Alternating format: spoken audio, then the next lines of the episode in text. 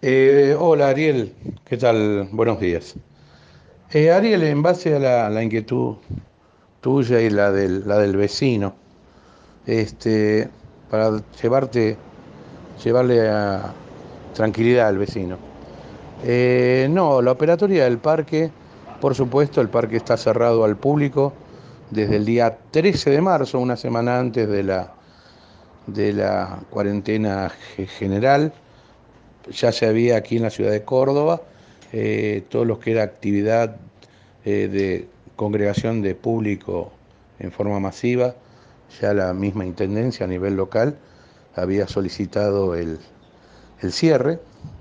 A partir de ese momento, este, una, quedó solamente el personal comprometido con la atención de los animales y en una suerte de se armó un protocolo, si bien no es como estamos trabajando de guardia, porque no lo es, pero sí con, con unas características distintas a la operatoria cuando uno está con atención al, al visitante.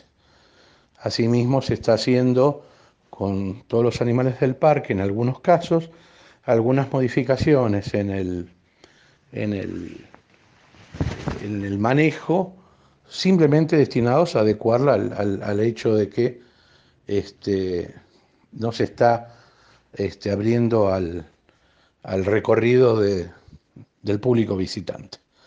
En cuanto a la alimentación, la, la suple absolutamente la concesión. Nosotros no tenemos ningún tipo de, de subsidio de ninguna especie, ni provincial ni municipal, desde siempre. Nunca, siempre la actividad se manejó con los recursos de ingresos a través de la venta de los tickets y que esto, bueno, obviamente a partir de ese día 13 de marzo, este, se quedó en cero, absolutamente en cero. Eh, ¿Qué ve el vecino? El vecino está viendo, bueno, el hecho de que él ve los, los felinos echados, este, el felino duerme, tiene un régimen de, de, sueño totalmente distinto al, al, del ser humano. Este, ellos duermen muchísimas horas, 20 horas en algunos casos. Eh, cuando están activos, que vos los ves en mucho movimiento, en la, es tal vez en la búsqueda de, de alimentación. Cuando están alimentados, es el resto de su, de su jornada la pasan este, naturalmente, la pasan este, descansando. El, el, todos los felinos son así, algunos son un poco más activos, otros menos activos, pero en general los felinos son así, eh, sobre todo los grandes, los grandes felinos.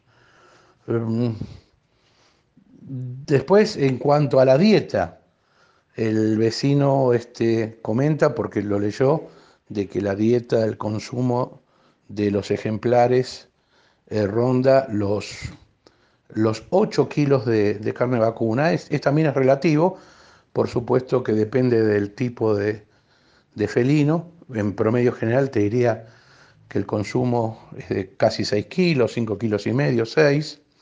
Y las dietas son variadas. Las dietas, este, por ciertas circunstancias, eh, incluso por un tema de no generarle sobrepeso, que es muy malo para el animal, en algunas oportunidades, no te digo ahora, pero en algunas oportunidades uno va balanceando, los biólogos y los veterinarios van indicando este, cómo es la dieta, y la dieta varía de carne eh, de vacuna y mm, con alternativas de, de otros tipos de carnes como es la carne de, pollo que es la que está dando. A veces, en esta oportunidad, que es lo que observaron, que la semana pasada se le entregó carne de pollo, pero como que forma parte de la dieta del ejemplar. Ningún ejemplar eh, está en riesgo absoluto de, de, vida producto de alimentación, ¿entendemos? Somos, somos seres vivos, son seres vivos como nosotros y pueden tener algún otro tipo de, de afección, pero no en este caso producto de, una desnutrición que pudiera poner en riesgo la, vida de los ejemplares. Por último, ¿qué puedo decirte en base a la inquietud del vecino? Los rugidos y que él no ve nadie. Sí, exactamente, no, no hay movimiento. El movimiento habitual del parque es, es nulo, eh, porque no, no, hay, no hay recorrido de, de visitas. Y en cuanto a los rugidos, y posiblemente en el silencio de la ciudad, lo que antes era o a lo mejor opacado por los sonidos propios de la ciudad, hoy pueden ser más notorios. Trato de entenderlo por ese lado, más allá que todos los, la mayoría de los, de los eh, grandes felinos este, se comunican y generan una protección de su espacio a través de, de, los rugidos, que es la, forma de informarle a los demás felinos, este es mi lugar, yo estoy acá.